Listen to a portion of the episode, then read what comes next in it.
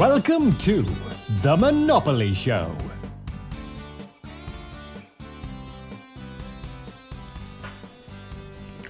Esta es la segunda parte de este episodio donde hablaremos con un par de palabras del capitalismo y de la democracia y trataremos de defender al capitalismo ya que ha sido muy atacado últimamente. Trataremos en un par de palabras de explicar que no es culpa del capitalismo eh, los problemas que tenemos en la actualidad, sino culpa de la democracia, mejor dicho, culpa del gobierno, es culpa del gobierno eh, la mayoría de los problemas que tenemos, porque ellos decidieron interferir con el capitalismo, decidieron alterarlo, decidieron añadirle partes socialistas a este sistema capitalista que en un momento teníamos, era un sistema puro, un sistema capitalista puro, pero el gobierno decidió intervenir y eh, los resultados son los que tenemos en la actualidad, una desigualdad fuera de control, los ricos cada vez son más ricos, los pobres más pobres, la educación cada vez es más costosa y peor, eh, las personas se gradúan con una montaña de deudas y no tienen dónde trabajar, muchas personas van a descubrir en sus 60 o en sus 70 que las, las promesas que les hizo el gobierno sobre la pensión eran simplemente eso, promesas. Entonces vamos a tratar de hablar un poco sobre cómo la mayoría de todos estos problemas no son problemas causados por el capitalismo, no son problemas causados por empresarios codiciosos ni nada de eso, sino problemas que se originaron por el gobierno. Los políticos decidieron hacerle promesas a la gente, promesas que nunca podían cumplir, promesas imposibles. La gente decidió creer en esas promesas, votar por esas personas y alteraron un sistema de libre mercado, un sistema capitalista. Y esa es la razón por la cual tenemos muchos problemas en la actualidad. Entonces esta es la parte 2. Eh, si no han visto la parte 1, les recomiendo que la vean antes de, ver la parte 2. Este es un episodio que tiene tres partes. Y pueden encontrar la parte 1 en nuestro canal de YouTube o en Spotify si están escuchando esto a través de Spotify. Entonces vamos a comenzar a analizar las cosas que más critican las personas supuestamente sobre el capitalismo. Y estas son, por supuesto, eh, educación y salud. Los mayores críticos al capitalismo, las mayores críticas están relacionadas con la educación y la salud. Esos son los dos segmentos de la economía que las personas más critican. Dicen que Debido al capitalismo, la educación y la salud no funcionan bien. Critican que el costo de estos servicios es muy alto y que son demasiado ineficientes. Exacto, porque son costosos. Todo lo que dicen es verdad, son, son, la educación es muy costosa y cada vez es peor lo mismo la salud. Pero ¿por qué son costosos? No es por culpa del capitalismo, es por culpa del gobierno. El gobierno está muy involucrado en, tanto en la educación como en la salud no tenemos capitalismo en estos segmentos, el gobierno prácticamente subsidia eh, muchas escuelas y universidades, garantiza préstamos, no permite que el libre mercado se, lleve a cabo, lo mismo con la salud, ahí no, no hay nada de capitalista en el sistema actual de salud ni en el sistema de educación actual. Entonces las dos cosas que las personas más critican del capitalismo son las dos cosas donde tenemos más participación del gobierno. Y la única solución que proponen los críticos a estos problemas o al, capitalismo en general es cobrarle más impuestos a los ricos. Ahora esto no tiene sentido. ¿Cómo es posible que esto funcione? ¿Cómo es posible que darle más dinero al gobierno, que es la fuente de todos nuestros o de la gran mayoría de nuestros problemas, vaya a solucionar los problemas? Obviamente esto no lo hará. Cobrarle más impuestos a los ricos no es la solución. Si la razón por la que la gente dice supuestamente que el capitalismo no está funcionando es porque los ricos no están pagando suficientes impuestos, eso no tiene sentido. Por ejemplo, en el siglo XIX y principios del siglo XX, eh, cuando Estados Unidos alcanzó, llegó a ser la civilización más próspera de la historia, muchos están de acuerdo con que el capitalismo en ese entonces funcionaba muy bien. Bueno, pues en esa época los ricos no pagaban nada de impuestos, cero, no había impuestos sobre la renta, habían unos pocos impuestos de aranceles que se cobraban con las ventas, pero prácticamente no existían, las personas no tenían que entregarle la mitad de sus ingresos al gobierno y el capitalismo funcionaba muy bien. Así que si el capitalismo funcionó tan bien cuando no existía el impuesto sobre la renta, ¿cómo puede ser ahora esa la razón por la que supuestamente está fallando? no lo es. La, razón es que el gobierno es demasiado grande Por eso es que tenemos muchos impuestos, ese es el problema. Todos pagan muchos impuestos en la actualidad porque el gobierno es demasiado grande, hay demasiados programas sociales, hay demasiada burocracia en el gobierno. Ahora lo que de verdad deberíamos estar haciendo para que el capitalismo vuelva a funcionar como funcionaba antes, que funcionaba muy eficientemente, es reducir el tamaño del gobierno, para que de esta manera los pobres y la clase media eh, se alivien un poco de la carga de tener que sostener un gobierno tan grande, porque a fin de cuentas, ¿quiénes son los que más pagan impuestos? No son los ricos.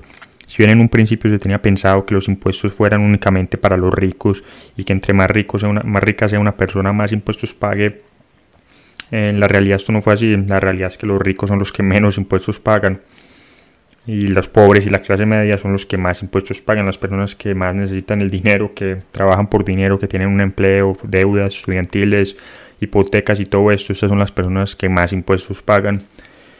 Entonces necesitamos reducir el tamaño del gobierno, un gobierno más pequeño que requiera menos impuestos. Ahora mucha gente dice, quiero más impuestos siempre y cuando Quiero más impuestos a los ricos siempre y cuando el gobierno sea responsable con el dinero, siempre y cuando el gobierno gaste productivamente este dinero. Bueno, esto es obviamente imposible, el gobierno nunca va a ser responsable con el dinero. Eso nunca va a suceder.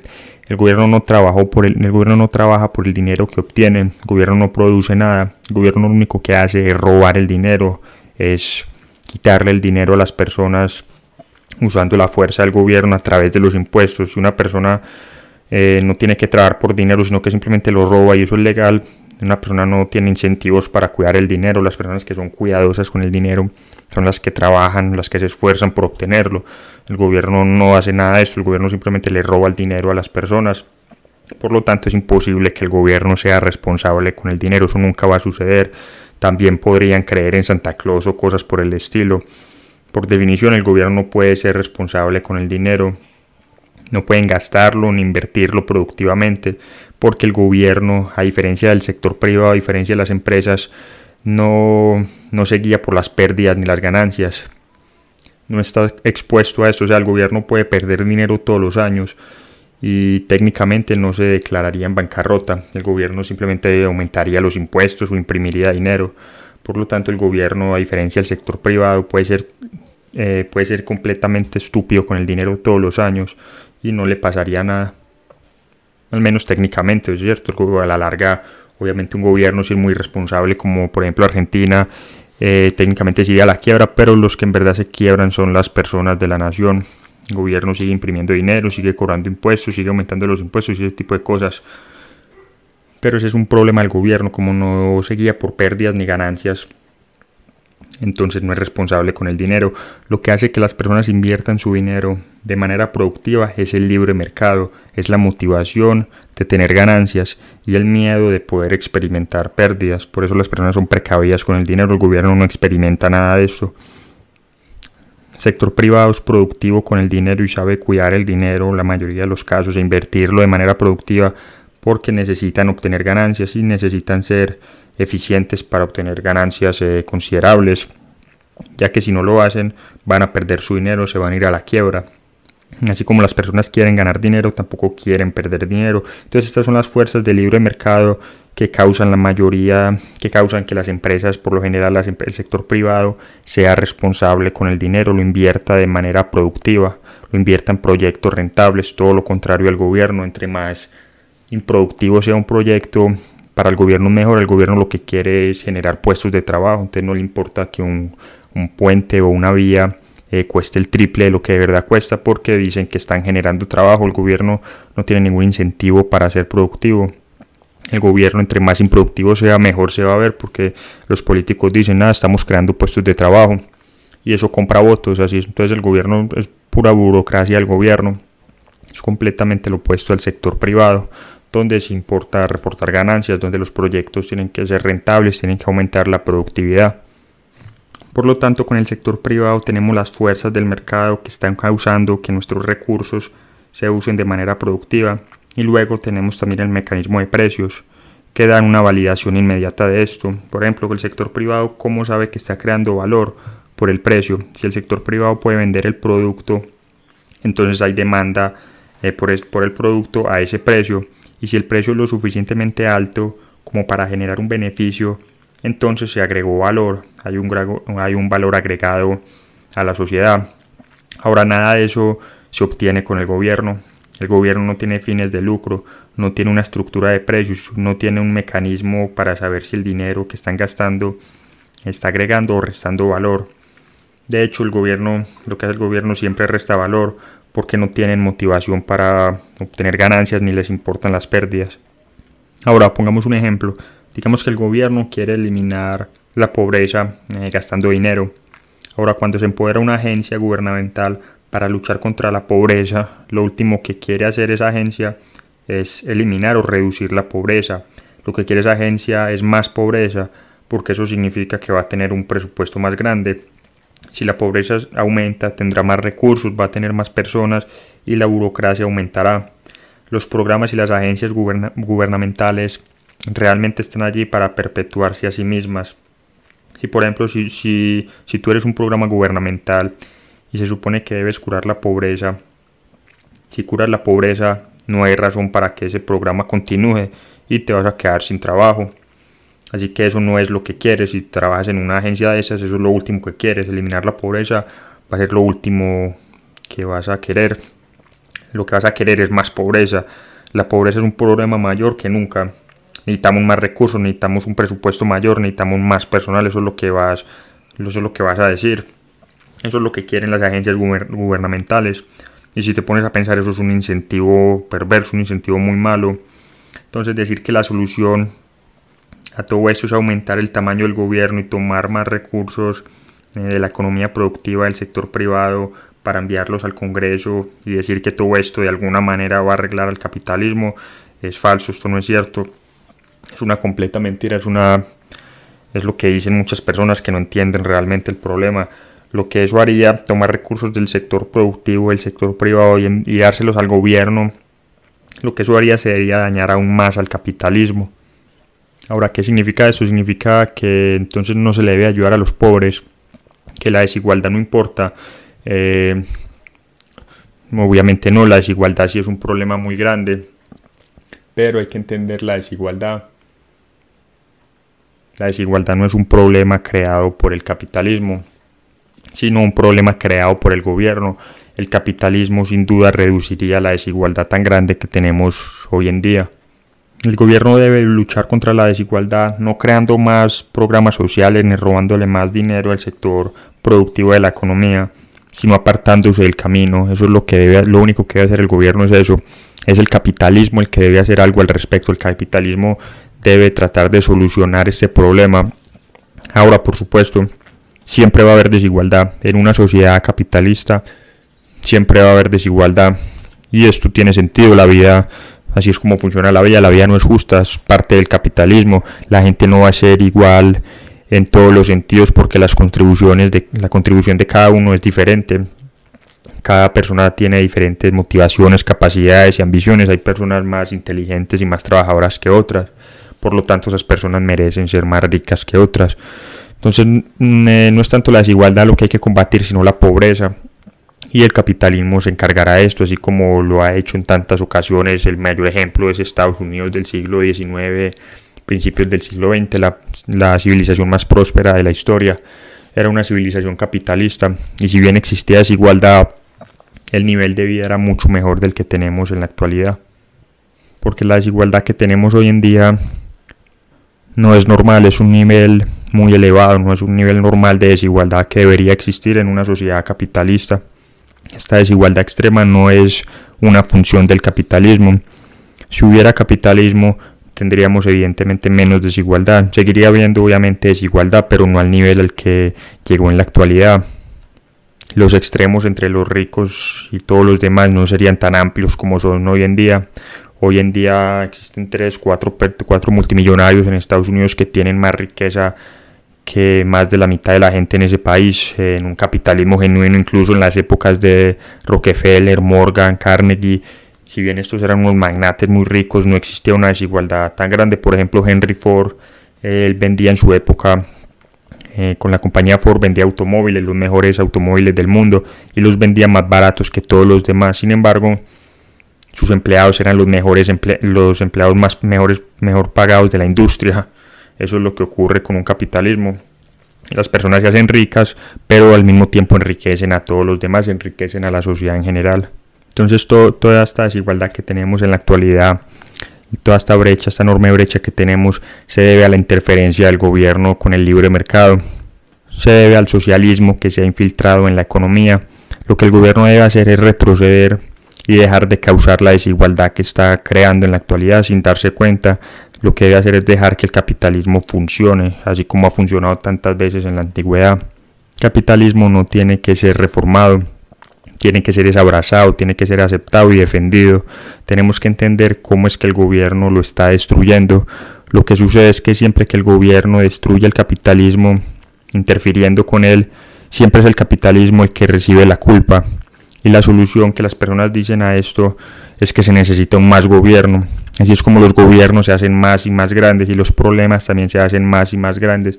Las personas no entienden que es, que es el gobierno el que causa el problema en primer lugar. Y como no entienden esto, creen que la solución es darle al gobierno un más poder, es hacerlo aún más grande, es permitirle que interfiera más en la economía y en nuestras vidas. Ahora muchas personas dicen que parte del problema es que el dinero va a parar a los ricos en lugar de ir a los pobres. Y debido a que los ricos no gastan su dinero y los pobres gastan todo su dinero, esto de alguna extraña manera está perjudicando a la economía. Porque como los ricos no, están gastando todo su dinero, es mejor poner el dinero en manos de las personas más pobres porque tienden a gastarlo todo. Las, estas personas que dicen esto creen que, que entre más se gaste, mejor le va a la economía. Ahora, esto es un montón de de tonterías keynesianas. Es importante reconocer esto porque la economía keynesiana que implementan todos los gobiernos y bancos centrales en la actualidad y que defienden las universidades y la mayoría de los economistas no es verdadero capitalismo.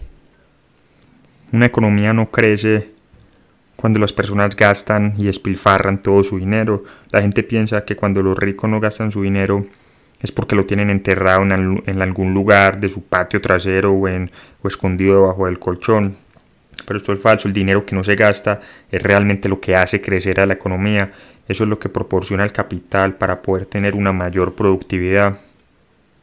Ya que una vez que, pues, que gastas el dinero, el dinero se ha ido, el dinero desaparece, pero, pero ahorrar dinero puede resultar en una inversión, por ejemplo, que pagará dividendos una y otra vez si se invierten en empresas o que pagará rentas si se invierten en propiedades y este tipo de cosas. El dinero ahorrado que a la larga se invierte es mucho más productivo y mucho más útil para la economía que el dinero que se gasta en un centro comercial o, cosas, o en vacaciones o en coches o en cosas por el estilo. El problema es que el gobierno está haciendo todo lo posible para que la gente no ahorre. El gobierno a través del Banco Central eh, están reduciendo las tasas de interés de manera artificial para desalentar el ahorro. Si el banco le paga a una persona el 3% de interés eh, anual, efectivo anual sobre sus ahorros, pero la inflación es del 4%, las personas, los ahorradores comienzan a perder dinero. Entonces les eliminan el incentivo a ahorrar el dinero. Eso es lo que está haciendo el gobierno y el Banco Central con sus bajas tasas de interés tasas de interés que, son, que están siendo establecidas de esta manera artificialmente, no es que el mercado las esté estableciendo. Una junta de gobernadores en el Banco Central está estableciendo artificialmente estas bajas tasas de interés que están perjudicando a los, a los ahorradores. Y esto crea distorsiones en la economía. Entonces la gente en lugar de ahorrar, en lugar de tener una economía productiva de gente que ahorre, tenemos una economía de especuladores, de personas que deciden no ahorrar, que deciden eh, invertir en cualquier cosa porque los ahorros, las tasas de interés por los ahorros son muy bajas y esto es lo que ocasiona la economía keynesiana que cree que el ahorro es malo y que lo más importante, la razón por la que una economía crece es gastando.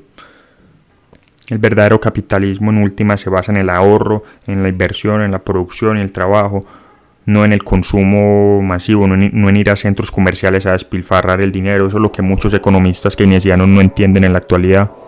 Así que ese ridículo argumento keynesiano de que necesitamos dar dinero a la gente pobre porque la gente pobre lo gastará y de alguna manera son los gastos los que hacen crecer la economía, demuestra el poco entendimiento que tienen muchas personas de la situación, el poco entendimiento que tienen sobre cómo funciona realmente una sociedad capitalista.